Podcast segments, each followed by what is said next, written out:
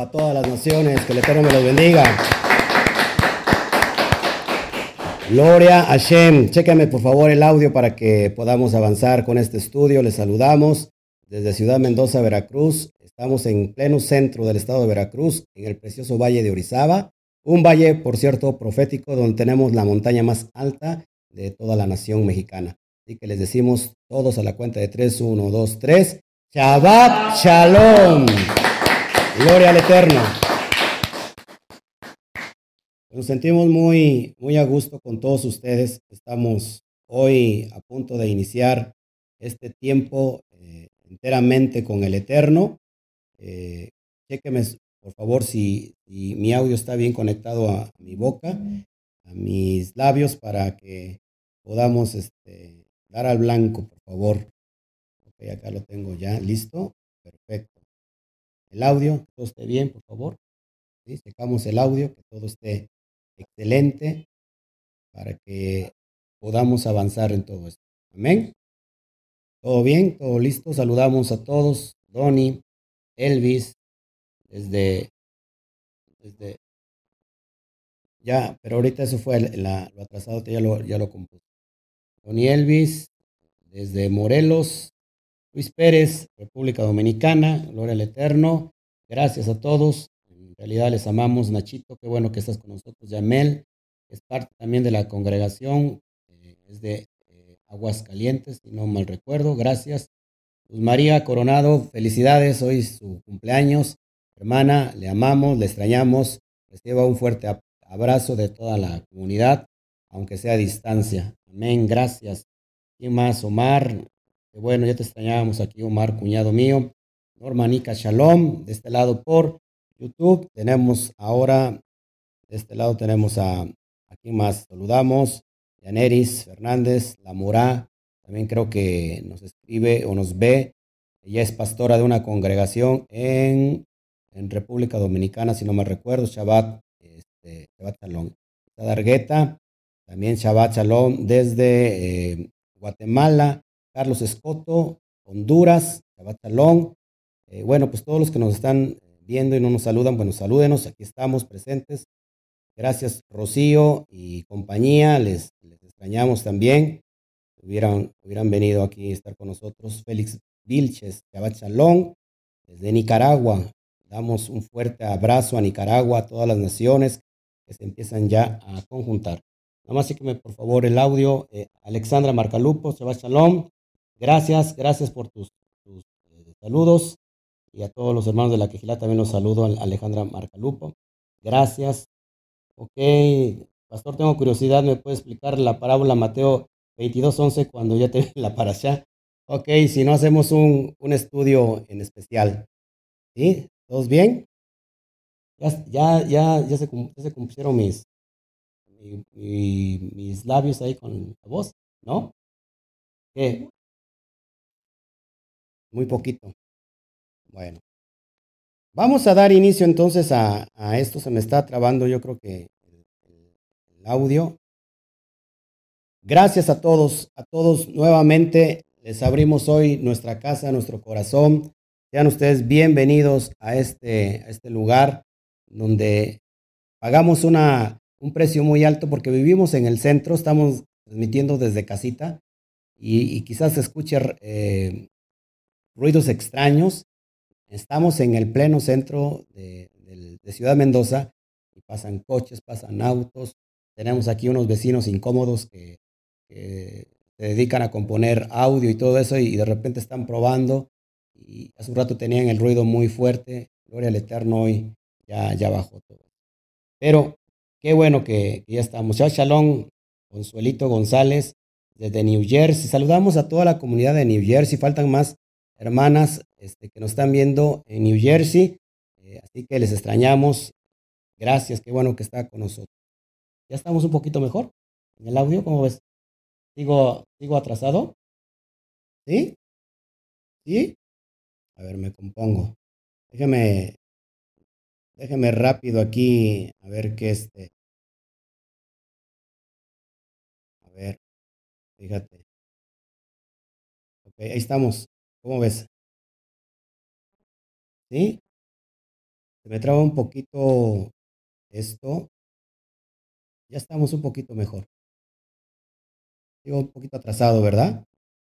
Ok, déjame componer aquí el audio. Recuerda, estamos, estamos en vivo y todo puede, todo puede pasar. Todo puede pasar. Así que gracias, gracias a todos ustedes que nos están hoy viendo. Bueno, pues ya lo traté de componer. La idea es que se escuche bien. Lorencito Juárez, qué bueno que estás ya con nosotros. Gracias a todos los, los talmidín, a los hijos espirituales. El Eterno me dio a parir, que me ha, me ha dolido mucho. Me ha dolido, me dio a parir en el, espiritualmente hablando y me han dolido mucho. Gracias a todos. En realidad, yo quiero agradecerles su fidelidad Llevamos aproximadamente nueve años de servicio ininterrumpido, diez años, y hay hermanos que han sido fieles y han estado diez años con nosotros, desde que iniciamos hasta nueve, ocho, siete, han sido fiel. Gracias, la verdad, agradezco la fidelidad a cada uno de, ustedes, porque si, si, sin ustedes, la verdad, ya estamos mejor, ¿va? Sin ustedes, la verdad, no, no sería lo mismo. Bueno, gracias, gracias a todos. Shabbat Shalom, Ivonne Espiñel también.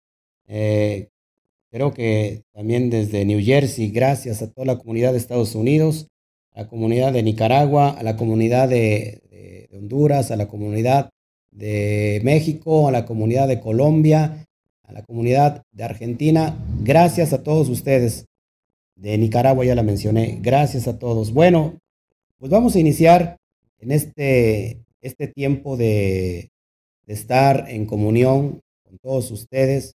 Tratamos de esforzarnos lo más que podemos ah, para dar al blanco. Tenemos muchos problemas todavía técnicos. Nos, hemos mandado a componer nuestra consola para que tengamos ya un audio, audio profesional. Necesitamos una cámara HD, que nos dé eh, estas este, especificaciones que, necesita, que se necesitan para este programa. Contamos con una camarita vieja y la verdad tenemos muchos, muchos problemas en cuestión de, de calidad. Estamos tratando de comprar una cámara. Les agradecemos a todos ustedes y, y por su apoyo a esta comunidad. Yo creo que sin ustedes no sería posible pero necesitamos comprar equipo, buen equipo, porque creo que el estudio del Eterno tiene que ser con calidad en todo lo que presenta. Amén. Bueno, pues gracias, gracias, le reiteramos a todos. Vamos a iniciar con esta porción para Shat 30 llamada Kedoshin, que significa santos. Y vamos a ver cómo esto nos lleva de la mano con todas las porciones atrasadas que hemos visto. Y vamos a cerrar al rato con la parasha Emor, es la parasha número 31. Es bien importante que, atendamos a todo esto porque si no, nosotros no vamos a poder dar al blanco. Es importante y necesario que nosotros eh, demos al blanco con toda esta situación que estamos viviendo hoy, que pongamos en práctica la Torah, porque para eso es, para eso es la Torah, para poner en práctica todas las cosas. Así que yo te agradezco hoy tu sintonía, eh, y vamos a meternos al estudio. Si puedes sacar tu Torah, ¿qué te parece si oramos? Antes de eso, hacemos una tefilá. Ponemos en las manos de nuestro Creador este tiempo y este momento. Abba, Abba Kadosh, a ti toda la gloria. Bendito eres, Baruch Hashem, porque eres, eres digno de adorar, eres digno de, de honrar. Y en este día que tú hiciste especialmente para todos los Ben Israel, esparcidos entre todas las naciones de la tierra. Gracias, Padre, por los llamados. Gracias, Abba, por los elegidos. Gracias, Padre, por todo lo que estás haciendo a nivel mundial, no solamente con este ministerio, sino con muchos ministerios que se están levantando con una voz fresca, con una voz profética, con una voz genuina de parte del Eterno, de parte tuya, Padre, para instruir, al fin de cuentas, la Torah, que es lo que da vida. Así que te doy gracias, Padre. Eh, ponemos este tiempo, eh, sujetamos toda la oposición que pueda haber en la atmósfera, en la, atmósfera terrestre, Abacadosh, para que nosotros podamos dar al blanco, Padre, te lo pedimos eh, con todo nuestro corazón, nos alegramos, eh, nos gozamos de estar contigo nuevamente, Abacadosh, en tus benditos brazos para estar aprendiendo Torah. El mejor momento y el mejor tiempo de Shabbat es estar a tus pies, a tus brazos, eh, escuchando tu palabra para que podamos crecer, para que vayamos a otra dimensión espiritual mayor. Te damos a ti toda la gloria. Gracias, Abacadosh. Gracias, Abacadosh. Amén, amén y amén. Bueno, vamos a abrir nuestra, nuestra Torah y, si, nos, puedes acompañar, por favor, vamos a, al libro de Vallicra o Levítico, capítulo 19, del versículo 1 al capítulo 20, versículo 27. Prácticamente es todo, todo es esta porción. Y hay una lectura adicional que la puedes leer en casa en Ezequiel o Yehezquiel, Yehezquiel, capítulo 20, todo el capítulo 20 nos habla en cuestión de esto que estamos viviendo. Bien importante aclarar, amados hermanos, que esto eh, nos va a llevar sin duda a comprender cosas que implícitamente están en la Torah y que no se pueden descubrir si nosotros no tenemos una interpretación correcta de todos los términos, eh, de todo lo que tiene que ver eh, con la Torah de las costumbres, de los misbot, de, de todo lo, lo, referente a la Torah. Así que gracias por, por estar una vez más con nosotros. Eh, ya tengo todo este escrito, ya lo, tenga, lo tenemos en PDF. Hoy no lo pude compartir en las notas, eh, pero ya, este, ya lo puedes bajar más a ratito. Lo voy a poner de todos modos abajo ya en el link de este, de este video estudio y puedes tener gratuitamente estos PDF que son de mucha importancia. Todos los datos, todas las notas.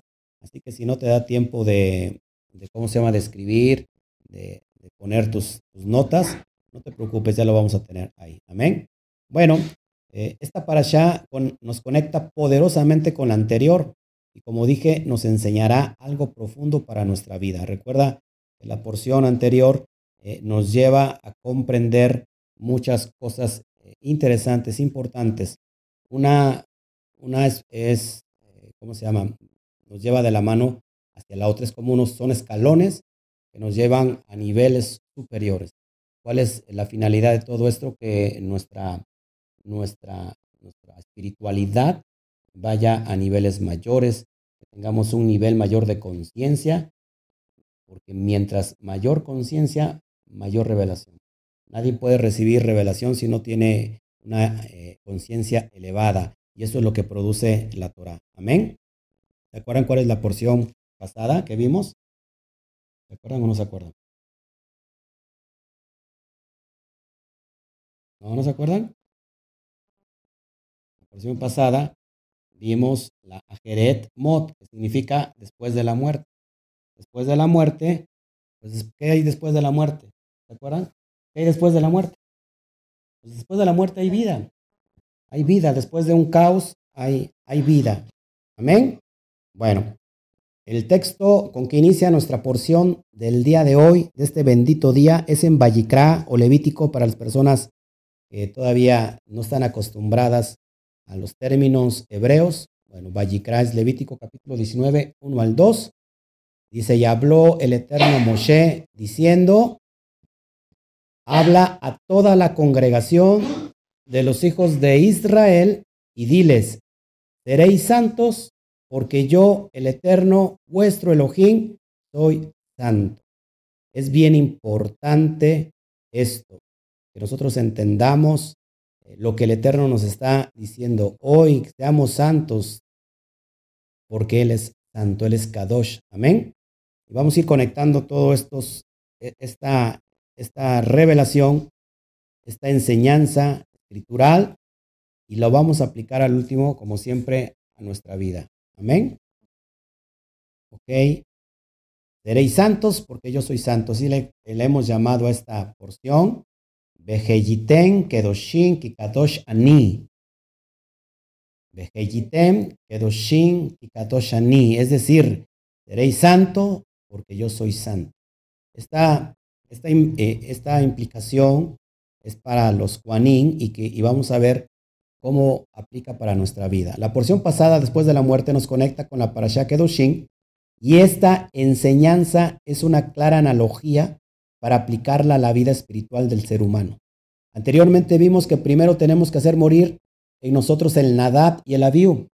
En referencia a qué es el Nadab y Abiú, al Yetzer Hará, la carne.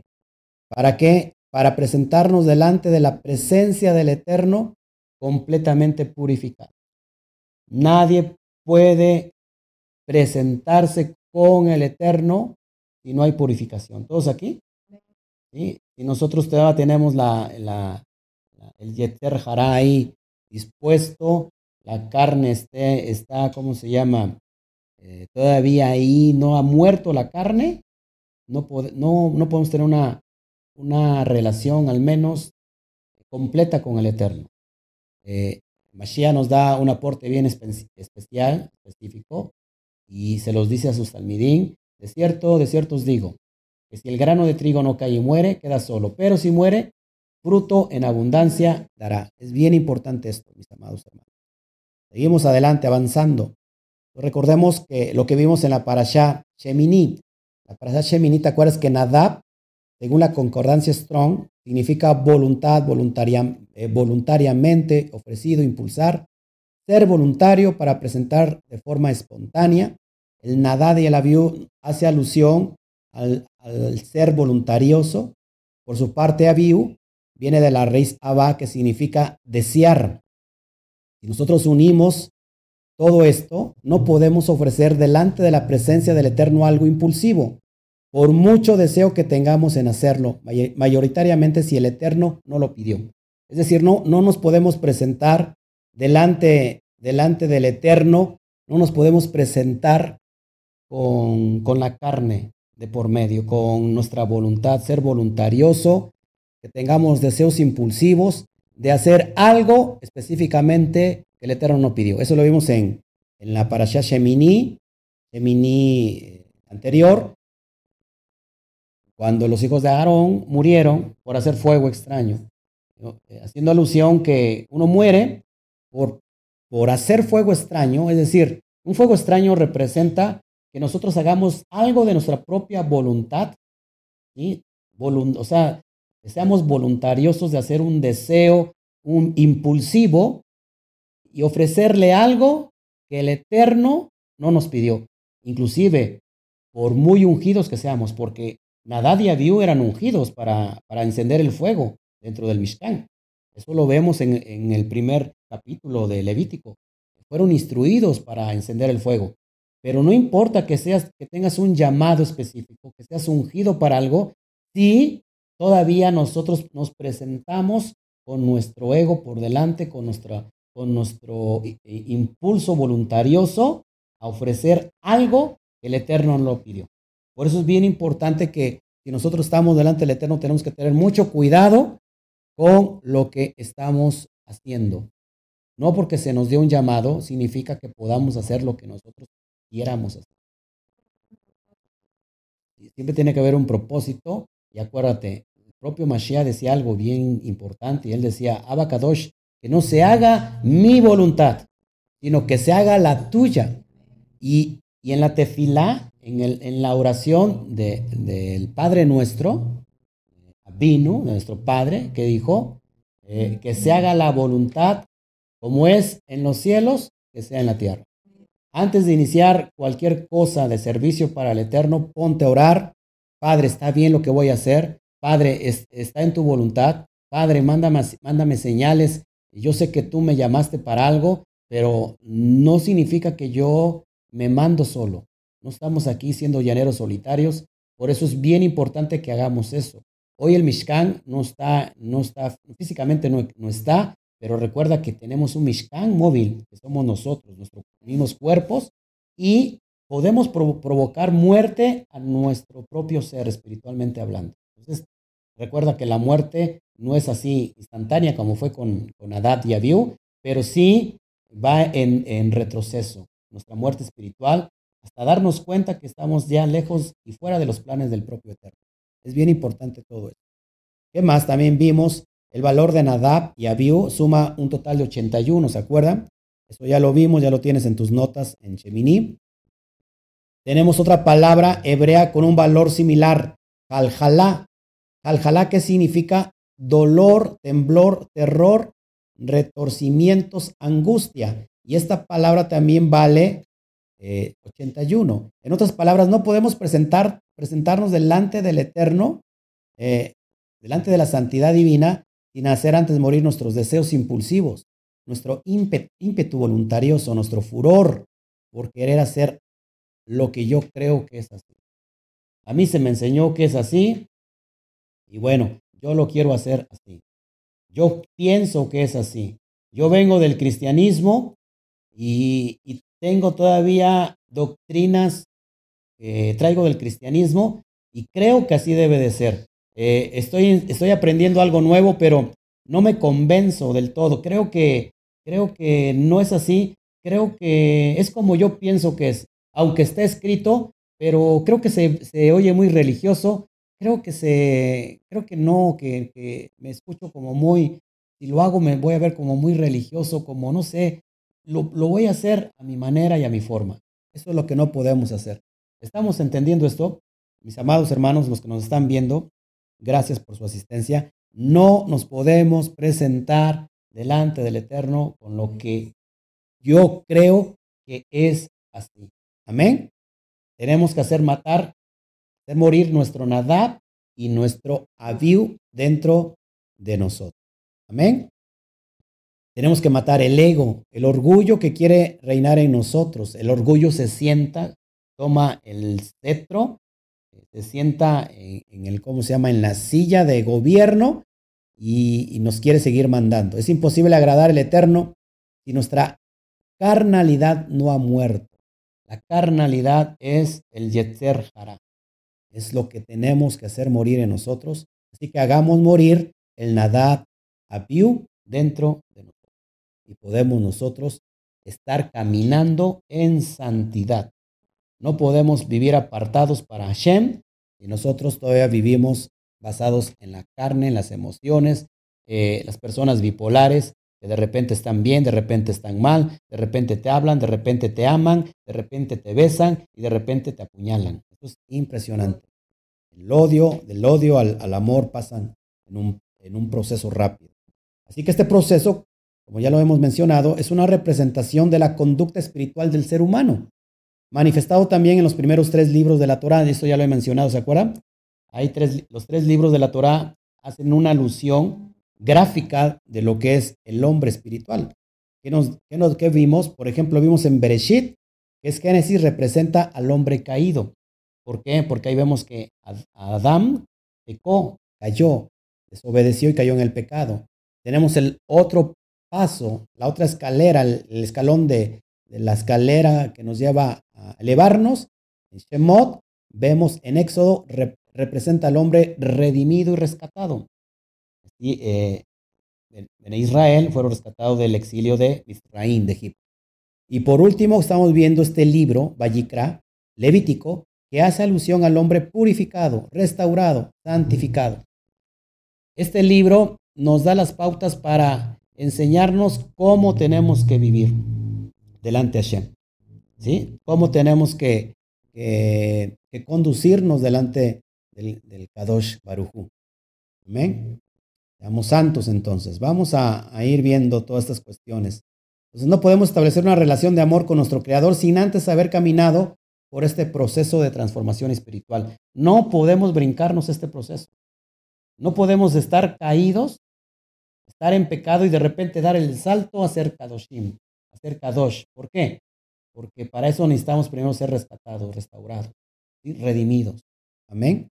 Por eso no es casualidad que esta, esta porción, esta parasha, trate de todas las leyes de convivencia. En esta porción en especial vamos a ver las leyes de convivencia, tanto de las relaciones transversales, que es una relación transversal, es decir, la relación que yo tengo con mi, mi Padre, mi Padre Celestial, ¿sí? como las relaciones eh, verticales. Perdón, la, perdón la, la, relación transversal es la, es la relación que yo tengo hacia mis hermanos, ¿sí? hacia mis padres, hacia mis hermanos y la, a nuestros semejantes. Y la relación vertical es la relación que yo tengo con nuestro abacador. Las primeras tienen que ver con nuestro prójimo y la segunda con la relación con nuestros, nuestro creador. Amén. Si voy rápido me dicen, pero creo que te digo que si tú no tienes, no te da tiempo ver, este, copiar esto, pues yo tengo ahí las notas, te las vamos a pasar.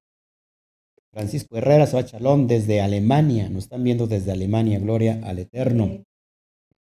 También Abinu, la hermana Mari, nos está viendo desde Alemania. Gloria al Eterno, tenemos comunidad en Alemania. Gloria a Shem. Pablo Andrade García, gracias, pastor. Perdón, gracias, me dice gracias, pastor. A toda la congregación les manda saludos. Carlos de Sama desde Costa Rica. Wow, wow, wow.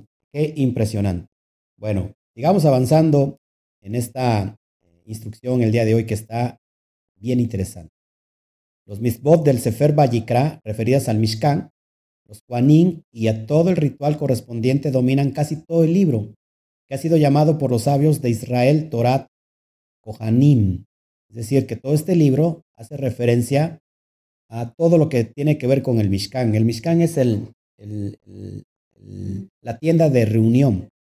Los Juanín significan todos los sacerdotes y todos los rituales correspondientes a la cuestión del Mishkan es lo que domina todo el Sefer de Vallicra, que, nosotros, que se le ha denominado como Torat o Hanim, es decir, instrucción para los sacerdotes.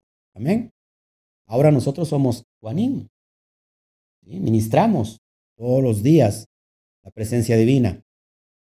Pero en la parasha anterior, a Mot, que significa después de la muerte, la Torah anunció las leyes que componen la moral básica del pueblo de Israel y que nuestros sabios engloban en el concepto genérico de Ahariot, relaciones incestuosas.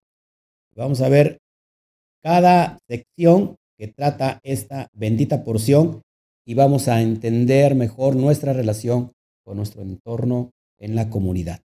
Cómo debemos de relacionarnos, mis amados hermanos.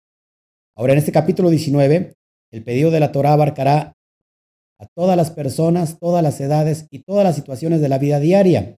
En efecto, los exégetas coinciden en equipar el capítulo, equiparar perdón, el capítulo 19 de Levítico de Vallicrá con el decálogo que, que vimos en, en, 20 o en Éxodo, en el capítulo 20.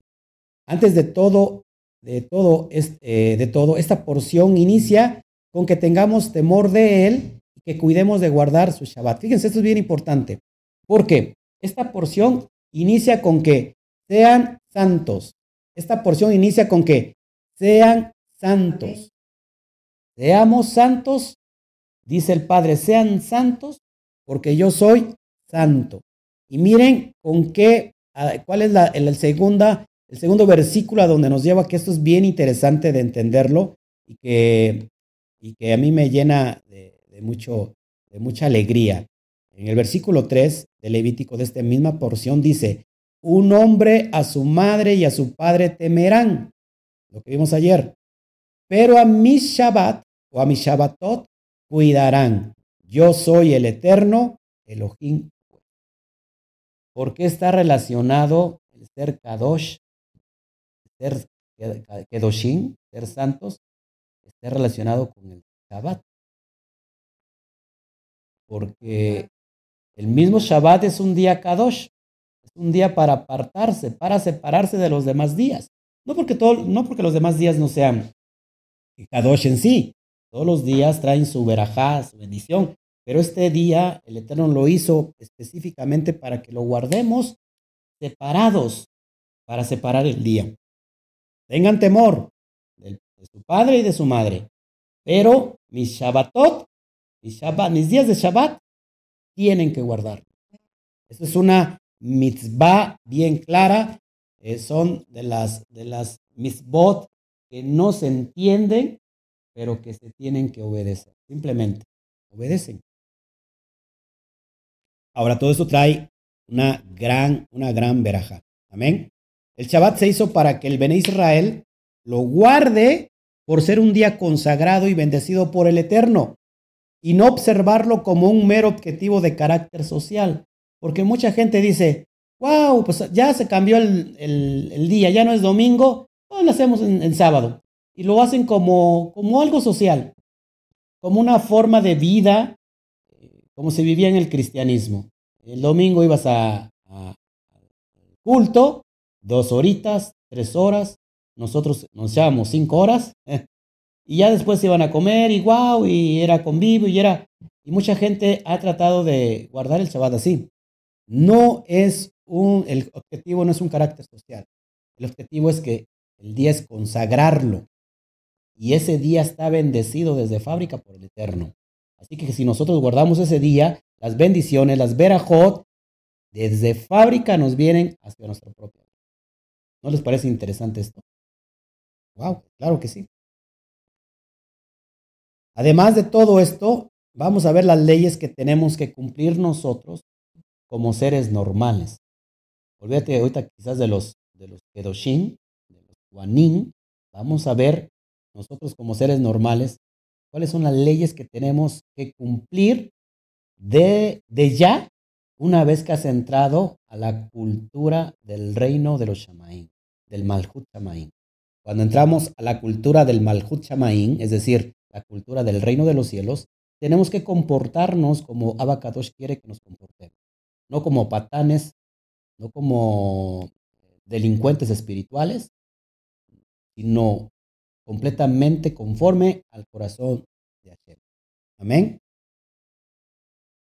Vamos a ver primero la sección, la sección que tiene que ver con las leyes humanitarias.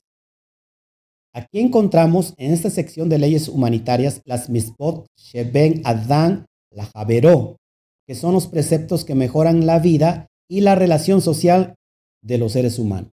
Esto cómo nos hace falta, no solamente dentro de nuestra comunidad, ¿cómo se llama? Y la comunidad secular, si viviera bajo estas leyes, ¿ustedes creen que tendríamos los problemas que tenemos? Entonces, imagínate. Pero, ¿cómo nos hace falta también a la comunidad de los Ben Israel dentro de nuestra propia eh, cultura, de nuestra propia quejilá, vivir de acuerdo a esto? Y creo que mucha gente no lo sabe porque nunca lo ha estudiado o nunca lo ha visto desde esta perspectiva, pero hoy el Eterno te va a alumbrar a tu corazón, la bendita Torah va a alumbrar a tu, a tu vida y vas a dar al blanco. Ese es el propósito de, esta, este estudio. Vamos a ver entonces en el Vallicra, capítulo 19, verso 9 al 10.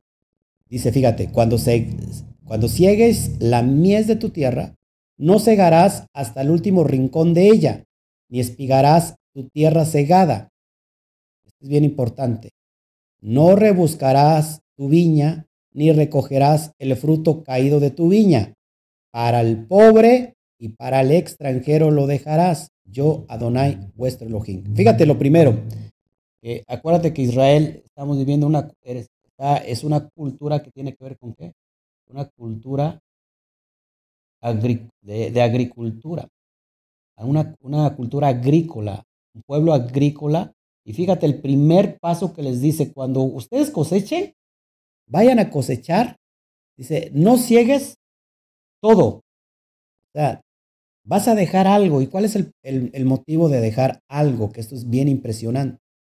Estos dos versículos nos enseñan un camino importante en lo que la sedacá se refiere. Sedacá es hacer justicia social.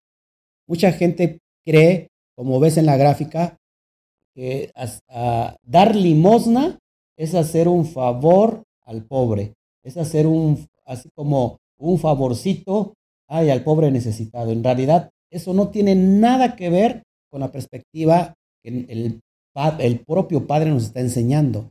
Acá es hacer justicia social. No se hace una acción de caridad al necesitado. En realidad es hacer lo correcto y lo justo. El Eterno te bendice semanariamente, diariamente, quincenalmente, tienes mensualmente, tienes que hacer tres cuestiones bien básicas. ¿Sí? Esma Israel, Adonai Eloheinu, Adonai Echad. Oye Israel, Adonai nuestro Elohim, Adonai uno es, y amarás a tu Elohim con toda tu mente, tu fuerza, tu corazón, tus fuerzas. Las fuerzas implica tus finanzas todos tus recursos. Tenemos que aplicar la, la primer eh, mitzvah eh, sobre todas las mitzvot. Eh, la primera ordenanza es amar a nuestro Elohim ¿Cómo lo amamos? No solamente obedeciéndole, sino también con nuestros recursos. Tenemos que apartar los recursos que son para Él. No porque Él lo necesita, yo no estoy en la cámara, no porque Él lo necesita, sino porque nosotros necesitamos hacer eso. Es el primer recurso, el diezmo, la ofrenda grata al Eterno, donde te congregas, donde te reúnes, eh, donde están haciendo las cosas como debe de ser, donde se está dando al blanco con la instrucción de la Torah, ahí aporta lo que es del Eterno. Número dos, tienes que honrar a tu padre y a tu madre. Es una mitzvah de, de, amor. ¿Cómo lo honro? Como ayer lo dije, no solamente la obediencia, sino también con las finanzas. Hay que, hay que darle a los padres financieramente, porque eso trae verajá, mucha verajá. Y tercero, hacer sedaká. Son tres cosas que tienes que hacer con tus ingresos. La sedaká es hacer justicia social, es hacer lo correcto y lo justo, porque el Eterno te bendijo y por eso, porque te bendijo, tú tienes que hacer lo justo. No le estás haciendo un favor al pobre, al necesitado. El favor te lo estás haciendo a ti. Dice la Torah que aquel que da al pobre, en realidad le presta a Shem. Imagínate, esto es impresionante, mis amados hermanos. Vamos a ver un poquito de lo, que es la, la, cuestión de la sedaká. Sedaká es una palabra hebrea que significa justicia, rectitud, solidaridad y tiene su raíz en la palabra sedek. Sedek significa justicia. Y sadik, sadik significa uno que es justo. Sadik o sedek es justicia. ¿Qué haces entonces cuando das no una limosna al pobre? Porque en la iglesia católica se dice voy a dar mi limosna a, a la iglesia. No es limosna, no son monedas, es hacer lo justo. Y ahorita vamos a ver las dimensiones. ¿Cuántos quieren ser prósperos? Eh, los que nos están viendo al otro lado de la pantalla, ¿cuántos les gustaría ser prósperos en todo, en todo lo que ustedes hagan? Porque esto es bien interesante. Eh, en las finanzas, si alguien a lo mejor le está fallando las cuestiones, eh, en, las cuestiones de las finanzas, y a lo mejor no has dado al, blanco, estás fallando en algo y, y el dinero no, no te retribuye no ves eh, un dinero, una, eh, ¿cómo se llama? Perdón, se me estaba apagando mi, mi computadora. Si tú no ves eh, prosperidad en tus finanzas, quizás estás fallando en esto. Por eso es bien importante entender qué es la SEDACA. Por eso este canal es para instruir conforme al corazón de Hashem. Amén. Cuando uno contribuye con su dinero, su tiempo y sus recursos para el necesitado, no solo es un acto de bondad, sino es una obligación ética. No te creas muy bondadoso que es, ay, ay, ay, voy a darle a la persona que está en los, ahorita que están pidiendo muchos, en las, ¿cómo se llama? En, los semáforos, muchos, eh, muchos meseros, porque ellos no viven de, sus, porque no tienen salario, muchos de ellos, ellos viven de qué, de, de las, de las propinas.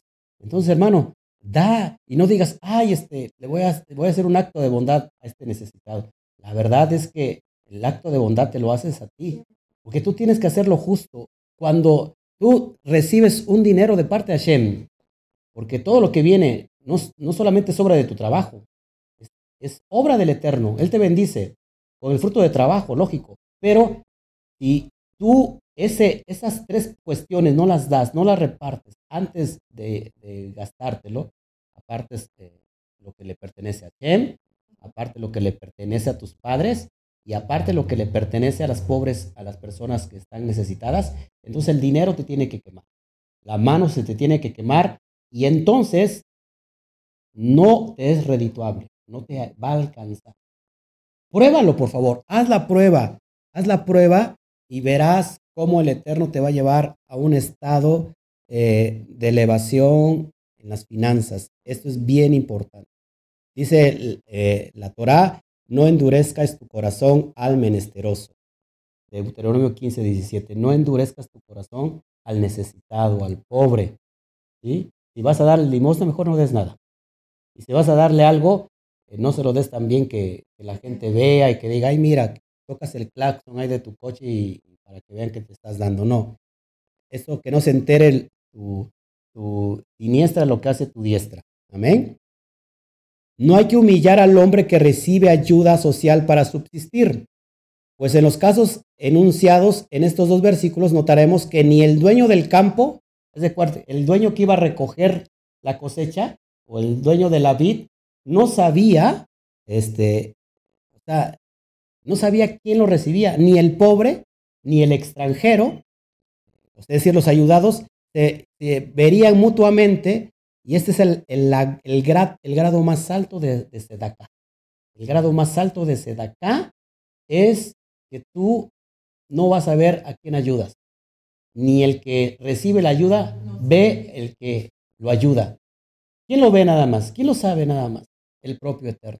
Entonces, la mitzvah de cuando cosechabas, no, no recogías todo, sino que había, tú ibas recogiendo y se caían al, al piso espigas o frutas, lo que se caía no lo recogías, porque eso era exclusivamente para el pobre o para el extranjero.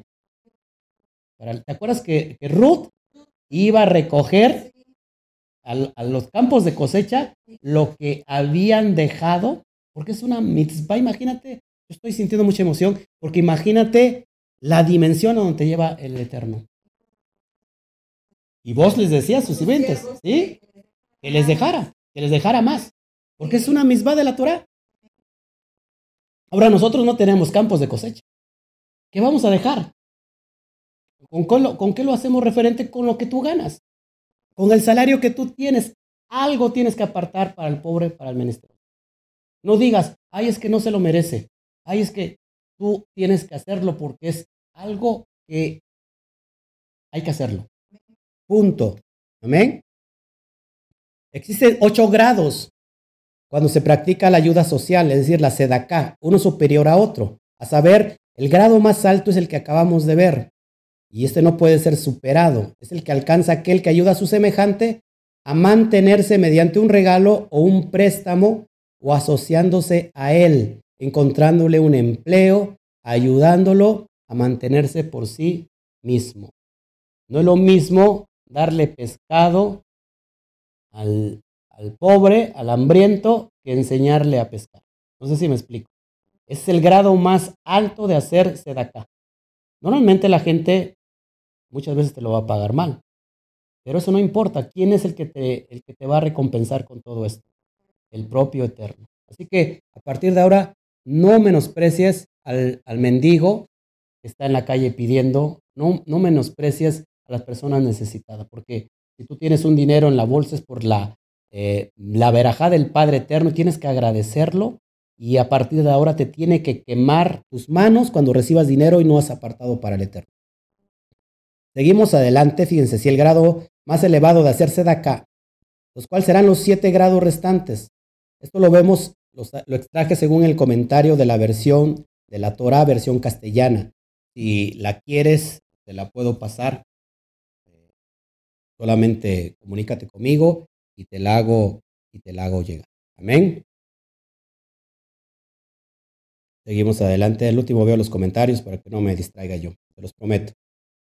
El otro grado, después del, del máximo, está aquel que da sin saber a quién, como tampoco sabe el que recibe de quién está recibiendo. Es un grado donde tú le das y esto lo he visto mucho con, con, con con personas como mi suegra, por ejemplo, que no es convertida. Ayuda, normalmente la persona que lo recibe no sabe de quién lo recibió y mi suegra tampoco sabe de quién se trata. Esto es impresionante. ¿Y cómo le va a mi suegra financieramente? lógico, porque tiene también a su yerno que es ungidísimo de Yahweh, pues por eso le va muy bien. historia para que todo. Seguimos adelante aquel otro grado inferior al, al, de arriba, aquel que da sin conocer su identidad, conociendo al destinatario de su ayuda. Es decir, alguien sabe para quién va, quién va a recibir la ayuda, pero, pero el destinatario no sabe quién se la dio. Es otro, un grado inferior. aquel que da sin saber a quién, si bien el que recibe conoce la identidad del donante. Otra, otra cuestión sería, tú das, no sabes a quién, pero el que, el que lo recibe sí conoce quién se lo dio. Otro grado de acá. Y eso, eso es para abrir las dimensiones espirituales en los cielos. ¿eh? Abrimos las esclusas de los cielos para que el abacados derrame bendición hasta que sobreabunde. Otro grado, aquel que da antes de que se lo pidan. Eso es bien importante, porque normalmente ¿qué hacemos? Cuando vemos a una persona necesitada en la calle pidiendo, ah, bueno, pues ya vamos a darle porque nos está pidiendo. Un grado esencial, alto de ser de acá, dar, dar al necesitado antes de que él te lo pida. Cuando tú dices, ah, me lo puso en el corazón, abacados de darle. ¿Han sentido eso? Siento darle algo a esta persona. Eso es un grado de, de nivel elevado de hacerse de acá. Otro, aquel que da solo cuando se lo piden. Eso ya sería como que, bueno, ya me lo pidió, tengo que darlo. Yo creo que hacerlo antes de que, de que te lo pidan. A lo mejor muchas personas quieren dar algo al hermano, al, al Bene Israel, al de la comunidad, y dicen, no se enojará, porque yo siento que está necesitado. Creo, hermanos, que, que no se va a enojar. No se va a enojar. Yo tampoco me enojaría, hermanos, eh, la verdad. Este, yo no me enojaría, con todo gusto se lo recibimos. Gloria a Shem. Otro, aquel que da menos de lo que debería, pero lo hace de manera afable. aquel que da menos de lo que debería. Es decir, el Eterno puso en su corazón dar 50 pesos. ¿No? En México. Dice, bueno, pues voy a dar 20, pero lo da de una manera afable. Eso le cuenta por acá. Amén. Otro, aquel que da con pesar y tristeza. Yo creo que ese es ya del más inferior, que queda, bueno, pues ya tengo que dar. De modo, es una mitzvah, vaya, pues ya tengo que darlo porque así está establecido. Y aún, mejor que no de, pero fíjense, aún sigue siendo sedaca. Bien importante. Bueno, seguimos con la sección de las leyes humanitarias. Amén. Estamos ya dentro de la sección de leyes humanitarias y vamos a ver las primeras que encontramos en el verso 11 del mismo capítulo. No hurtéis, no cometas fraude y no mientas. Creo que son tres valores importantes de tener una ley comunitaria, una ley entre todos, no solamente con los Ben Israel, sino con toda nuestra comunidad en general, en nuestro pueblo, en nuestra ciudad, en nuestro estado, en nuestro país. No roben, ¿dónde lo vemos eso? Capítulo 20 de Shemot, no cometas fraude. Cometer fraude, no, no mentir, cometer fraude es, es algo, hacer algo como alevosía y ventaja. Es decir, voy a, voy a defraudar a esta persona. Esto es bien importante. Tenemos que avanzar con esto. Otro punto en las leyes humanitarias, no habrás de dejar mi nombre en falso. Lo vemos en el versículo 12. No, no tomarás mi nombre en falso, también como en Shemot. ¿Qué es, qué es, es de, es jurar en falso con el nombre de Hashem. Es decir, no podemos jurar. Sí, sí podemos jurar. Pero si no cumplimos lo que prometemos, eso es jurar en falso. Jurar, el, eh, tomar el, del Eterno en vano. La persona del Eterno. Si nosotros prometemos, tenemos que cumplir y mejor, si no, no lo prometamos. Porque Mashiach dijo, mejor no prometan, no prometan nada, que su sí sea sí, sí, y que su no sea no, no. Amén. Otro punto importante, no times a tu prójimo, lo vemos en el, verso, el versículo 13, no times a tu prójimo. ¿No? Es decir, como no lo robes, no lo times, no, no lo tomes de menso, no, no tomes ventaja de él. Amén. Una vez más, no robes. Este punto es bien importante. No retendrás la paga del asalariado contigo hasta la mañana. La retención del salario del obrero es considerado por la Torá como un robo y hurto. Muchos, muchas personas acostumbran pagar no solamente a la semana, sino hasta la quincena.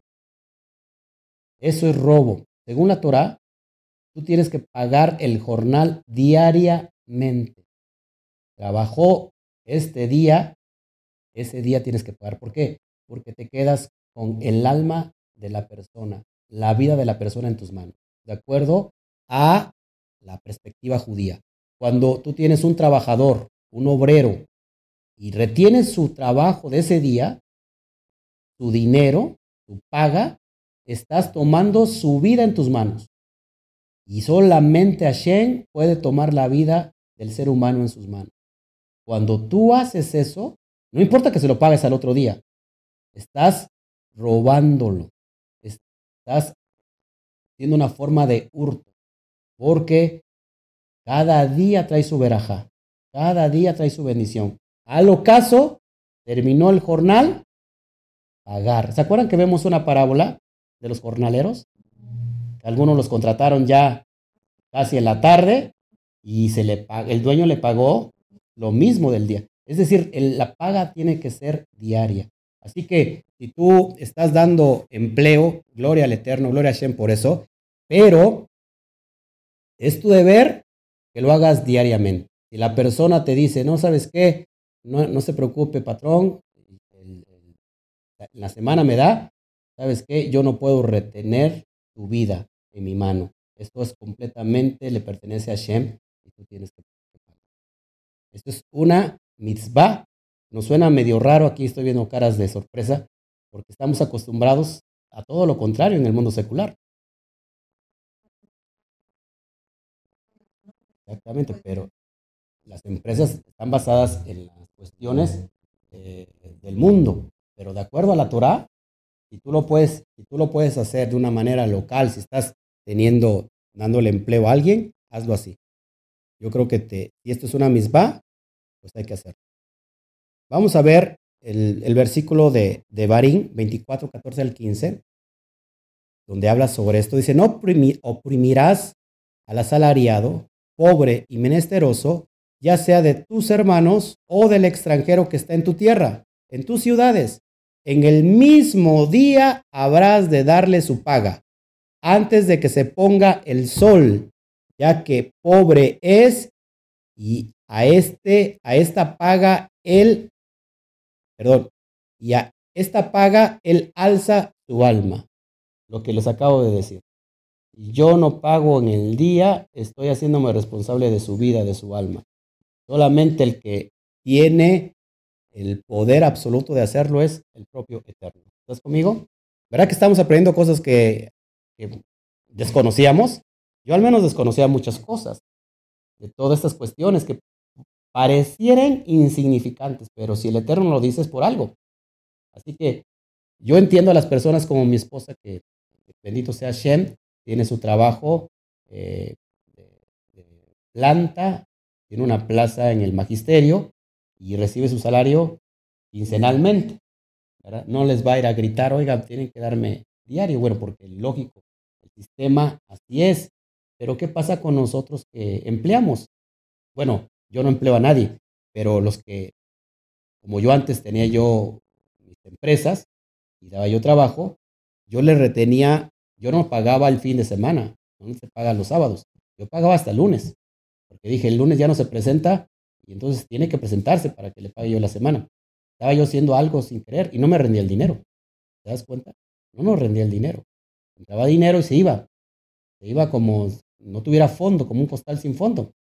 Entonces, si tú ahora estás escuchando esto y, tú empleas a alguien, tú págale diario. La persona te va a decir, es que no me va a rendir, pero tú estás haciendo una misma, ¿sabes qué? Entonces velo juntando.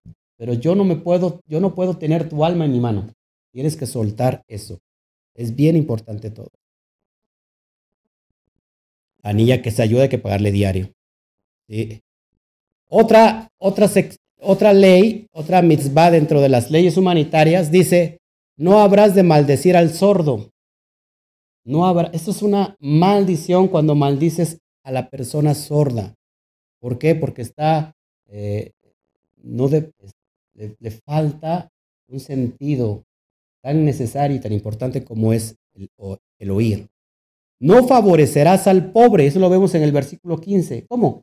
Pastor, si hace un rato dijo que hay que favorecer al pobre. ¿En qué sentido no favorecer al pobre? Bueno, aquí te lo explico. La justicia debe de ser imparcial, no debiendo incidir en la opinión de los jueces la condición económica o social del litigante. O sea, que el juez debe distinguir entre los sentimientos de piedad y misericordia que pueden em-, embargarlo y la aplicación justa y ecuánime de la ley. Toda persona debe tener rajamín o rajen, misericordia para con su prójimo, pero no, pero no a costa de terceros. ¿Estás oyendo? No a costa de terceros. Tenemos que ser imparciales, tenemos que ser justos a la, a la, a la, la acción de impartir, para decir, la justicia. ¿sí? No porque es pobre, no significa que ese pobre, y si cometió una injusticia, por ser pobre, no, no tiene que recibir su castigo. No sé si me explico. ¿Estamos entendiendo esto? Son cosas que vienen en esta, en esta porción de la Torah. Me gusta explicarla así. Con equidad habrás de juzgar a tu prójimo. ¿Cómo? ¿Cuál fue el, juez más sabio que vemos en, en el Tanaj? El juez más sabio que vemos en, todo el Tanaj. Es Shlomo, Salomón. ¿Te acuerdas cuando él juzgó con justo juicio? Dice la Torah que hay que juzgar. ¿Se vale juzgar? Sí. ¿Pero con qué? Con justo juicio. El, Shlomo juzgó con justo juicio. Querían matar al, niño, la que no era la mamá. Dijo, mátenlo. Cuando dijo, ah, pues hay que dividirlo en dos. Dijo la mamá, pues háganlo. Entonces, la que, y ahí entendió que la que, la que era la mamá dijo, este, este, que se le quede. Entendió que ella era la mamá. Hay que hacerlo con justo juicio, juzgar al prójimo con justo juicio, como lo hizo Mashiach igual. No difundas difamación, es lo que vemos en el verso 16. No hay, la difamación es leshon Es muerte. Es, es, estar enfermo de la lepra, como ya lo vimos en las porciones pasadas. El término rajil, fíjate, que en hebreo significa calumniador o difamador, está asociado con el término rogel, cuyo significado es vendedor ambulante, haciendo una analogía.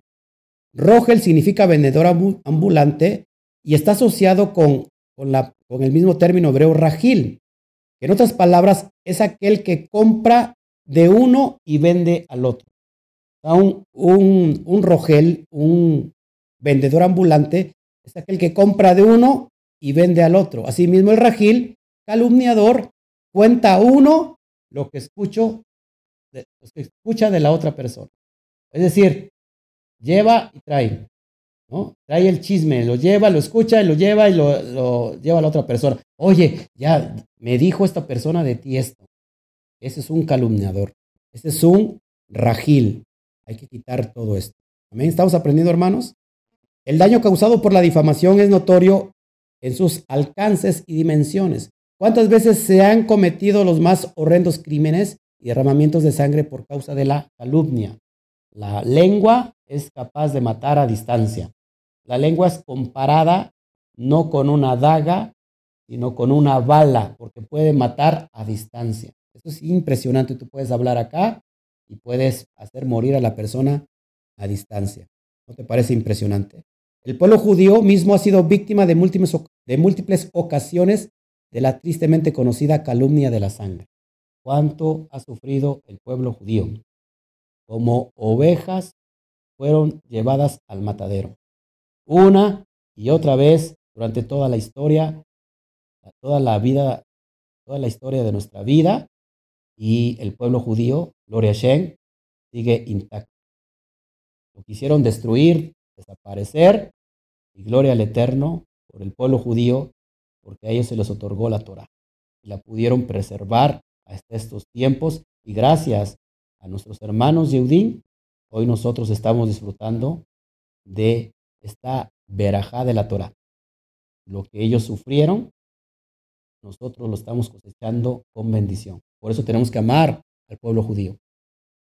Tenemos que amarlo porque son nuestros, nuestros hermanos. Y quizás, quizás más adelante podamos también nosotros ser perseguidos. Amén. Sigamos adelante. Otro punto, las leyes de urbanidad. Eso es lo que estamos viendo en todo lo que compete al estudio de esta porción. Las leyes de urbanidad. Por ejemplo, no odies a tu hermano en tu corazón. Lo vemos en el versículo 17. El término hermano en este versículo no se deduce necesariamente al hermano consanguíneo, ya que abarca también al prójimo cercano a nosotros, es decir, al próximo. Tu prójimo es el próximo. ¿Estamos aquí? No solamente a tu hermano de sangre, a tu hermano de, fe, sino también a tu próximo. No lo odies en tu corazón. El odio, cuando tú depositas rencor en tu corazón, dice la Torah, no dejando que brote una raíz de amargura, porque eso se, se cunde como el cáncer, y eso literalmente se convierte en cáncer. Bien importante. Cuando hay odio en tu corazón, se convierte en cáncer. Así que desecha eso. No te vengarás ni guardarás rencor. Lo mismo en el versículo 18. No te vas a vengar. ¿De quién es la venganza? Del propio Eterno. Y amarás a tu prójimo como a ti mismo. Eso lo vemos en el versículo también 19. Amarás a, tu prójimo, perdón, el versículo 18. Amarás a tu prójimo como a ti mismo. Segundo mandato que dijo Mashiach. El primero es amarás a Adonai tu Elohim con toda tu mente, con toda tu alma, con todo tu corazón, con toda tu fuerza. Y el segundo es parecido al primero, amarás a tu prójimo como a ti mismo. Con eso has cumplido toda la Torah. Es impresionante, mis amados hermanos. La idea del amor al prójimo, que es prójimo, es reja, rejaja, rejaja, es la culminación de todas las leyes enunciadas con anterioridad. Pues de cumplirlas estamos amando a nuestro prójimo. Es decir, cuando tú amas a tu prójimo, cumples con todo lo que acabamos de ver. Con la acá, con no mentirle, con no robarle, con no defraudarle, con no eh, juzgarlo injustamente. Todo eso, cuando tú amas a tu prójimo, has cumplido con toda esta sección que te acabo de enseñar. Pero cuando amas al Eterno con toda tu mente y tu fuerza y amas a tu prójimo, cumples con toda la Torah. ¿No te parece que es muy fácil cumplir la Torah? Muy fácil y sencillo. Se nos hace difícil a veces porque queremos, estamos acostumbrados a, todavía vivir en nuestra carne. Mezclas prohibidas. Lo que encontramos también de estas leyes, las mezclas prohibidas. ¿Están prohibidas las mezclas? Sí, sobre todo en las semillas, y vamos a ver esto. La prohibición de cruzar animales ¿Cómo, se le llama eso?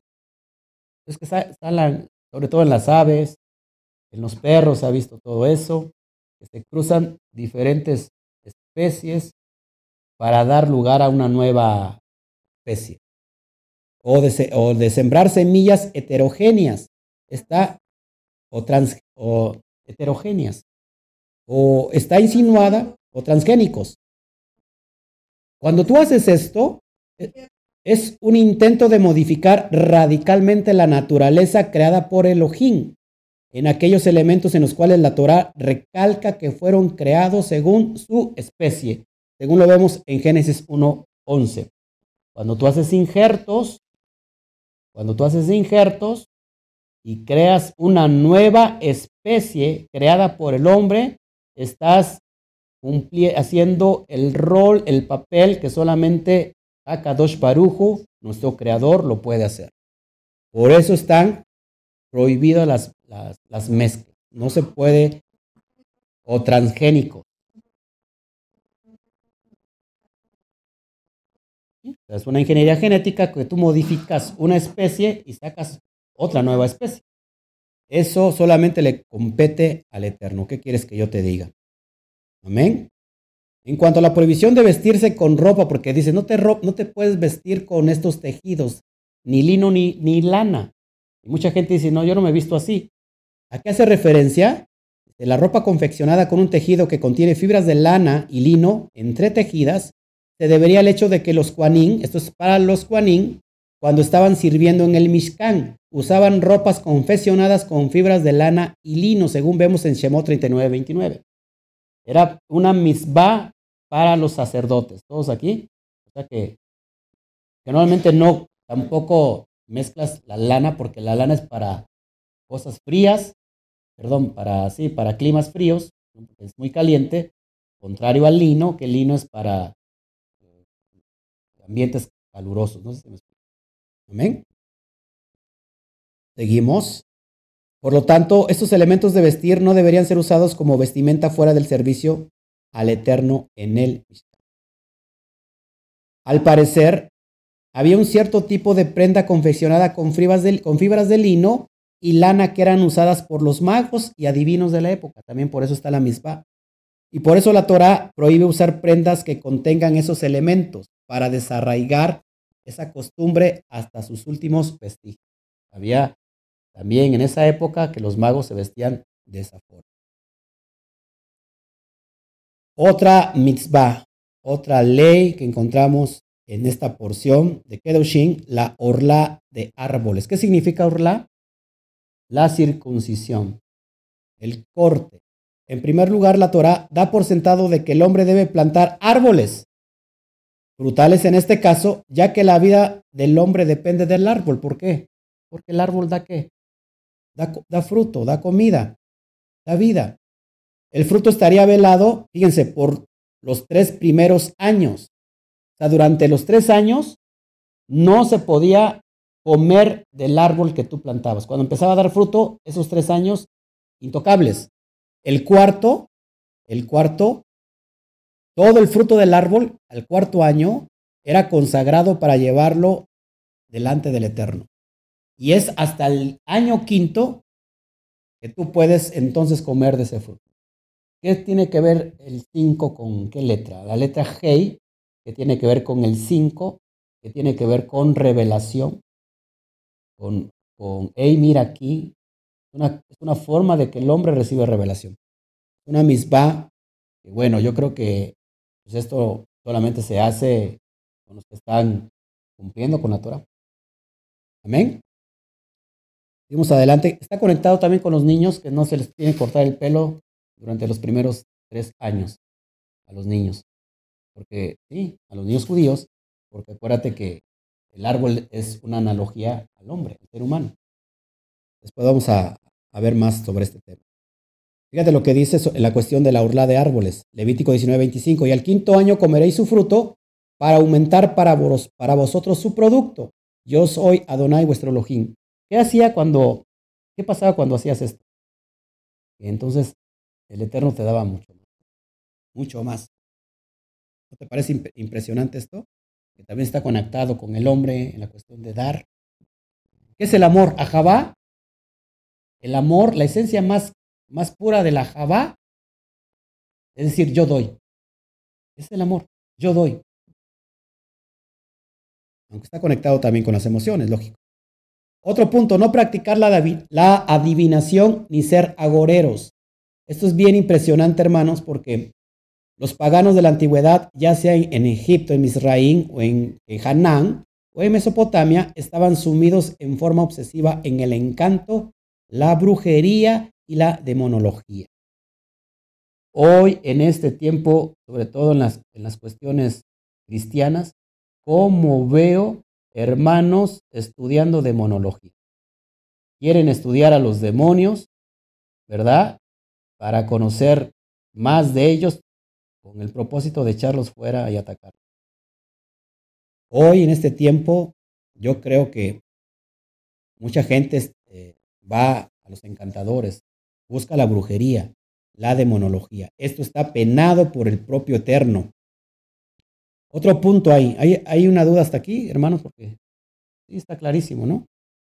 No a la adivinación ni a los agoreros. Otro, otra misma, otra ley, no raparse la cabeza que encontramos aquí. Hay muchas personas que dicen, no se tienen que rapar la punta de la barba y hay personas que se dejan los peyot. ¿Qué son los peyot? Los caireles que cuelgan en, las personas. Dice, no, no rasurarse ni cortarse el cabello como lo, hacen los, lo hacían los paganos.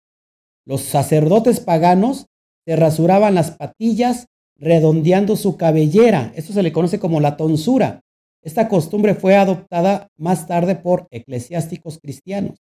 Los famosos monjes, los monjes que se hacen aquí un círculo, se rapan aquí eh, y, y se dejan todo alrededor, se quitan las patillas, se dejan todo alrededor del pelo y en medio se dejan que un círculo, una tonsura. Eso lo hacían los sacerdotes paganos y como lo siguen haciendo el día de hoy. Es, es en esta cuestión la mitzvah que estamos viendo. Amén. Así que todos estamos aquí despiertos, no se me duerman. Seguimos. No tatuajes, no hacerse ningún rasguño. ¿Qué es lo que vemos hoy en día? Yo he visto pastores en el mundo cristiano. No significa que, bueno, tú fuiste algún día, estuviste en el mundo, te hiciste tatuajes y hoy vienes delante de Hashem y bueno, esos tatuajes se quedaron. Hay una solución para poder quitarlos, porque es muy cara. Pero hay pastores que, siendo ya pastores, según ellos, se siguen haciendo tatuajes y permiten que sus hijos se hagan tatuajes. Esto es algo que el Eterno lo prohíbe rotundamente. Los paganos hacían arañazos en señal de duelo por una persona que fallecía en señal de sufrimiento. ¿Qué pasa? ¿De dónde viene el origen del tatuaje? Es decir, cuando normalmente pasa cuando una persona que amaste mucho, ya sea tu pareja, tu esposo, tu padre, tu madre, tus hijos que se murió, va la persona y normalmente se hace un, un tatuaje en honor de esa persona difunta, poniéndole el nombre o una frase que hace alusión a esa persona difunta. Dice el Eterno, no lo puedes hacer. Amén. Seguimos adelante. Parecía que algunos paganos también acostumbraban dañar su cabellera y su barba en señal de duelo. Por eso la Torah es bien clara. No a los tatuajes. Otro punto, otra misma que encontramos. No os dirigiráis a los nigromantes ni a los sortílegos. ¿Qué son los nigromantes? ¿Qué son los sortílegos? Los que adivinan el futuro. Muchas personas están interesadas en conocer su futuro. Me voy a posesionar aquí. A ver, para que los vea yo la cara. ¿Cuántos de los que nos están viendo quieren conocer su futuro? ¿Cuántos de los que están aquí quieren conocer su futuro? Es muy fácil conocerlo. Todo, ¿lo quieres conocer? ¿Cuántos me dicen amén? ¿Quieres saber qué va a pasar el día de mañana contigo? ¿Quieres ver qué es lo que acontecerá mañana? Muy fácil, te lo anuncio. Todo lo que hagas hoy vas a, te va a definir tu, tu futuro. Tu presente determina tu futuro. Lo que hagas hoy, lo que siembres hoy, es lo que vas a cosechar el día de mañana. Dice la Torá que todo lo que el hombre sembrare, eso mismo segará. ¿Quieres saber cómo te va? ¿Qué estás haciendo hoy? ¿Qué estás haciendo hoy? ¿O qué dejaste de hacer? Porque mañana eso es lo que vas a recibir o lo que vas a dejar, a dejar de recibir.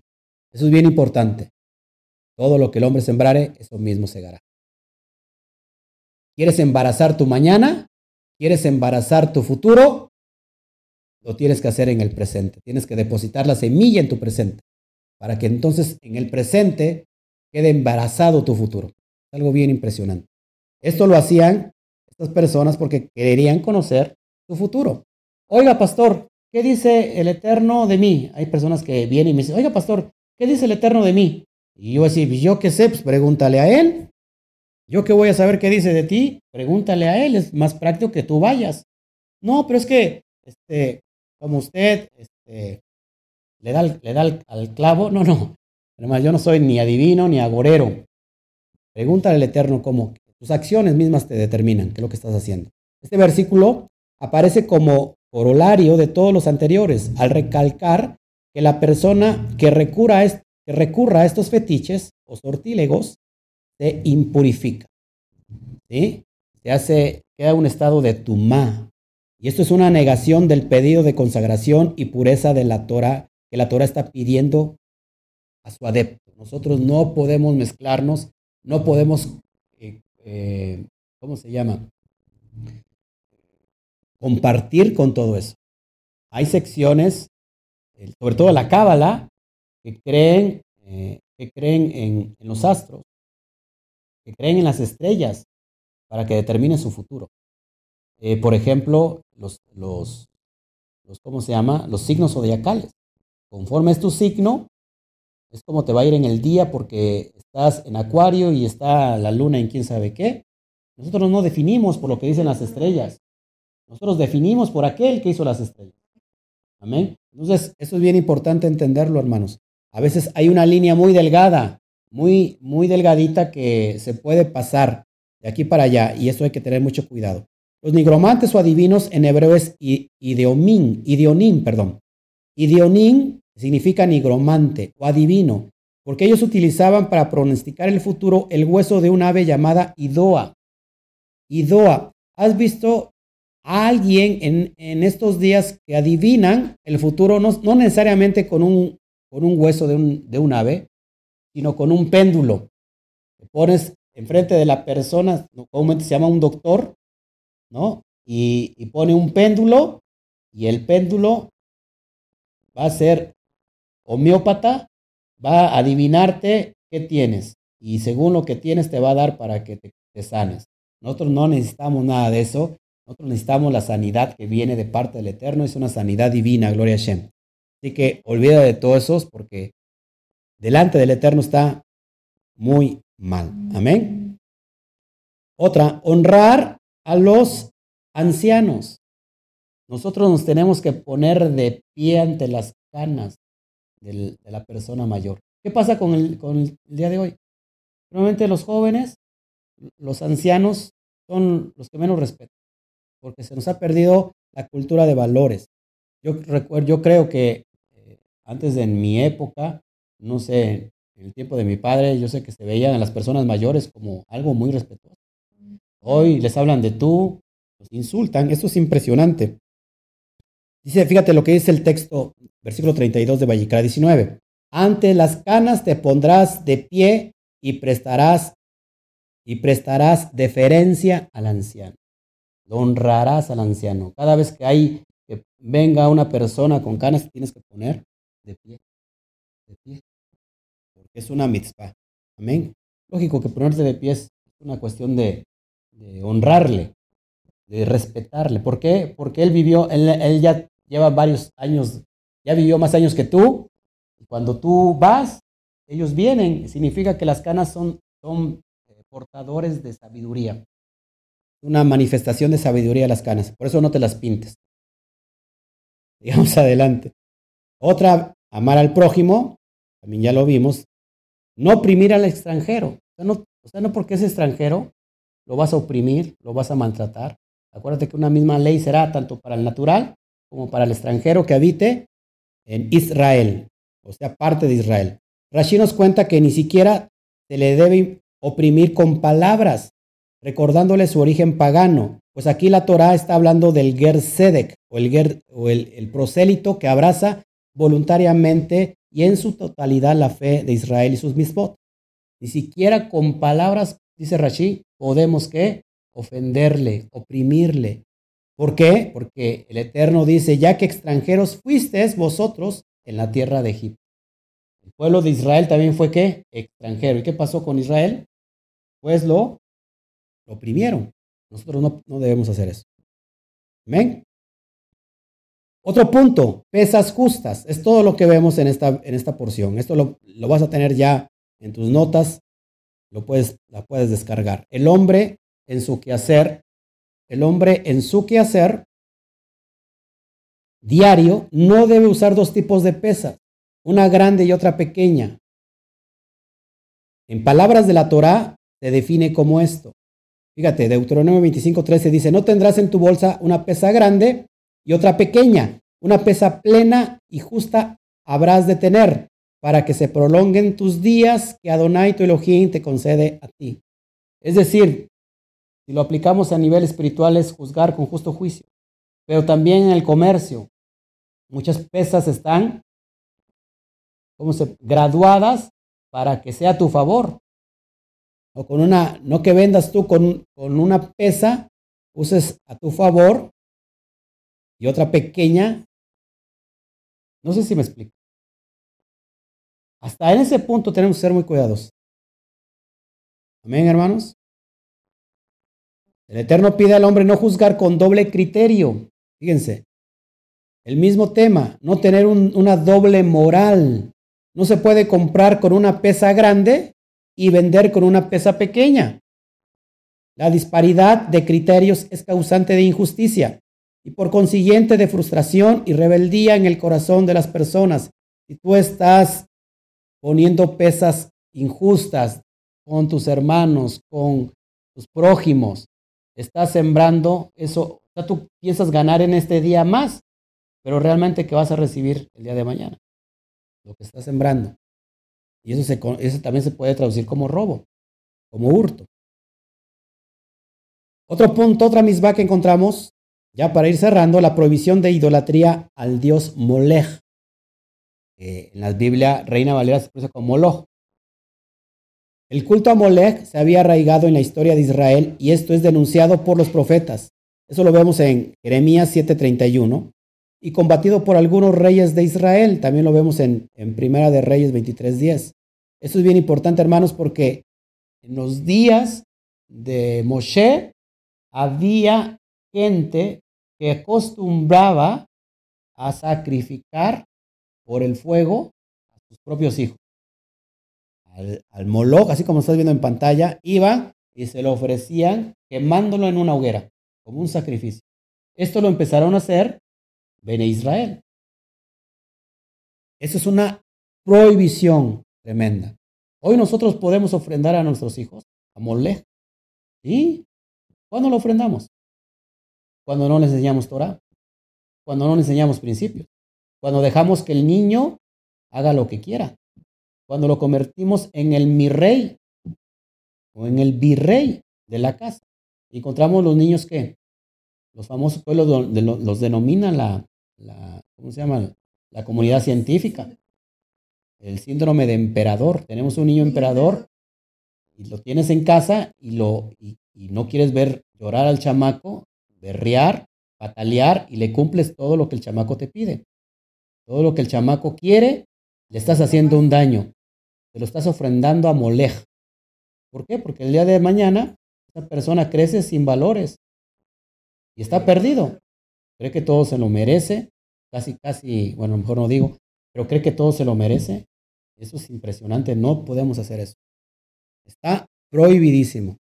Y eso lo vemos en el relato de Jeremías, como ellos, el propio Jeremías estaba batallando con, con casa de Judá.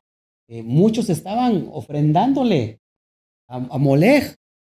Los reyes también de Israel, es impresionante. Y los castigos por pecados graves, ya con estamos cerrando. Maldecir a su padre o a su madre es pena de muerte. Ya lo vimos también el día de ayer. No podemos maldecir a nuestro padre, a nuestra madre. He visto que personas terminan golpeándose con el propio padre. Bendito sea el Eterno que, no lo, que nunca lo permitió. Porque qué daño me hubiera yo causado a mí mismo si lo hubiera hecho con mi padre. Mi padre acá está presente. Y, eso estaría cosechando con mi hijo. Porque entonces mi hijo iba a repetir esa maldición. Gloria al Eterno que aún en mis tiempos de lo que era, estaba yo perdido y que era un rebelde sin causa, que decía, déjeme vivir mi vida. y tuve problemas con papá, porque papá me ama mucho y me ha amado desde siempre. Hoy que estoy casado, yo no me, solamente tuve una novia y con esa me casé. Recuerdo que ya estando en la universidad, mi padre, eh, voy a ponerme aquí en la pantalla, estando en la universidad, mi padre, ya tenía yo 18 años, mi padre estaba escondido en la esquina ahí. Ahí le veía yo porque se asomaba, estaba en una caseta, esperando que que terminara de, echar novio con hoy mi esposa, y era noche, y ya me estaba esperando ahí el viejo. Y él decía, es que tu mamá no puede dormir, no puede estar en paz, yo por eso vengo por ti, échale la culpa, echo la culpa a tu mamá. Pero en realidad, como 20 años, ¿verdad? Pero en realidad era que nos cuidaba mucho. Y es lo mismo que voy a hacer por mi hijo. Así que hijo, vete preparando cuando tengas la novia. Ya te voy a estar espiando desde lejos porque ya sé que te... Más en estos tiempos, ¿no? Y eso agradezco mucho a mi padre porque eso, híjole, creo que muy pocos padres lo hacen. Y qué padre tan padre. Y eso es lo que tenemos que hacer con nuestros hijos. Ya casi vamos a terminar, ¿eh? Seguimos avanzando. Y castigo por las relaciones prohibidas. ¿Qué es lo que castiga en la Torah? ¿Qué relaciones prohibidas? Incurrir en adulterio. Un hombre que cometiera adulterio con la mujer de su prójimo, serán matados el adúltero y la adúltera. ¿Por qué no apedrearon a Miriam, a Miriam de Magdala, cuando se la presentaron a, a Yeshua? Porque tenía que estar no solamente la adúltera, sino el adúltero. Y tenía que tener un justo juicio. Tenía que ser juzgado de acuerdo a la Torah y tenía que tener también que testigos. No había ni había falsos testigos. Había falsos testigos y traen a la mujer que estaba en adulterio, pero no estaba el adúltero. Por eso el Eterno, perdón, Mashiach les dijo eh, que esté libre de pecado, que tire la primera piedra. Porque, ¿En qué pecado estaba, estaba, estaba, estaban haciendo en ese, en ese momento? El pecado de juzgar con, con un justo, en un juicio justo. Levantando al prójimo, ¿qué? levantándole, y le shonjará, levantándole un falso testimonio. En ese momento estaban por eso en pecado y tiraron todos la piedra. Eso es bien importante de conocer. Si no conoces los fundamentos de la Torah, pues no vas a avanzar. Y con esto vamos a terminar para darle sentido a nuestra para allá del día de hoy, aplicarla a nuestra vida. Seréis santos porque yo soy santo. El Eterno nos pide vivir en santidad porque Él es santo. El hombre tendrá que imitar los atributos de Elohim, como es la misericordia, el rajen, el amor, la jabá y la práctica de la bondad, es decir, de la sedaká, entre otros.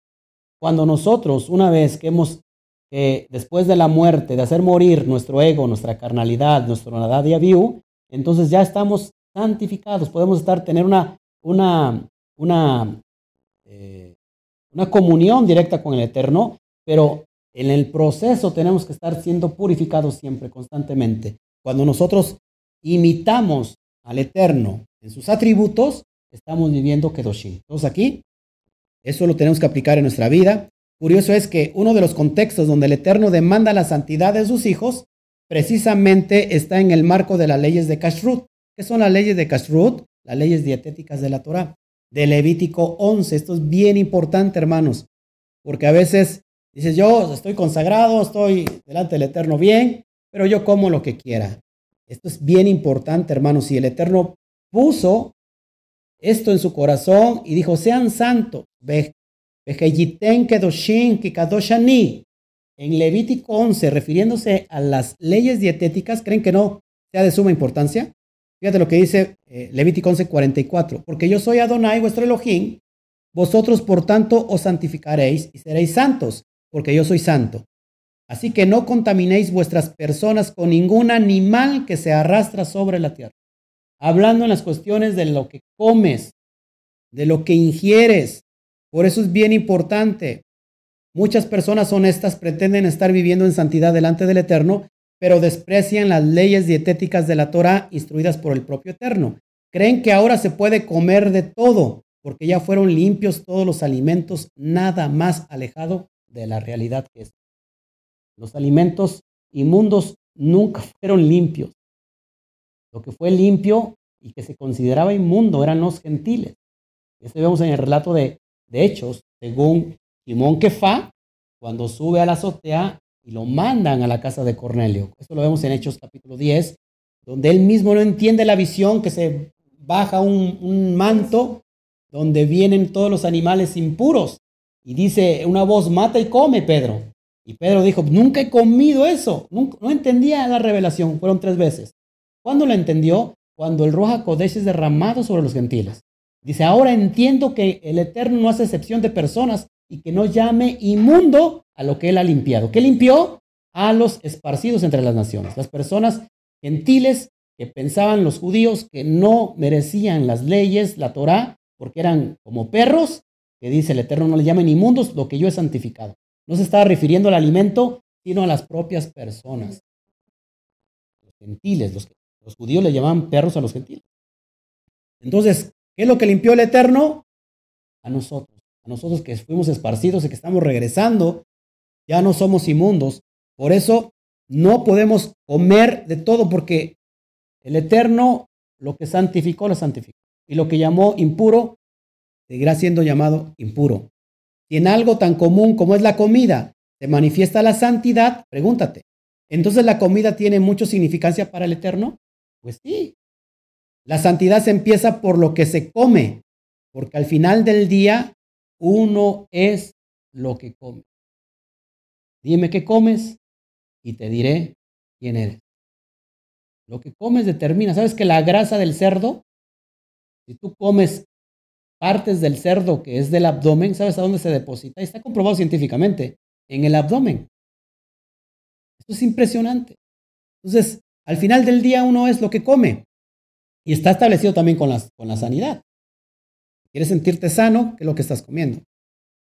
Y por último termino con esto, primera de Pedro 1.16, porque escrito está, sed santos, porque yo soy, ¿qué? Santo. Sed santos, porque yo soy santo.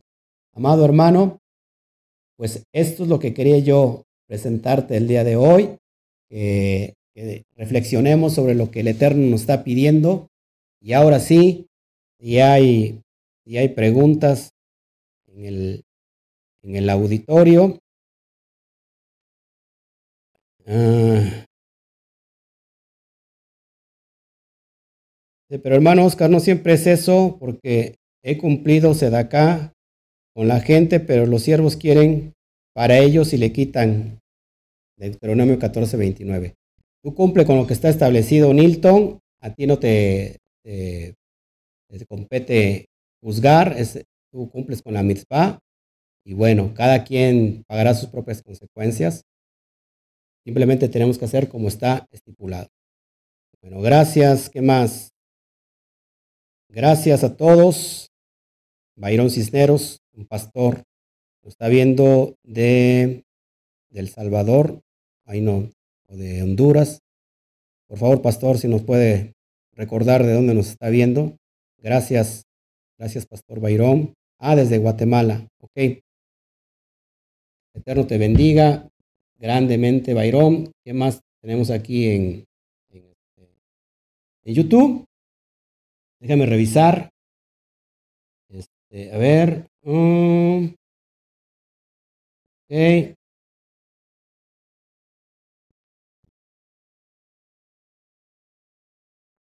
Ok, pues ya Pablo Andrade ya tienes más, más eh, enseñanza para guardar con, con eficacia todos los, los mismos del Eterno. Ok, ¿qué más? Eh,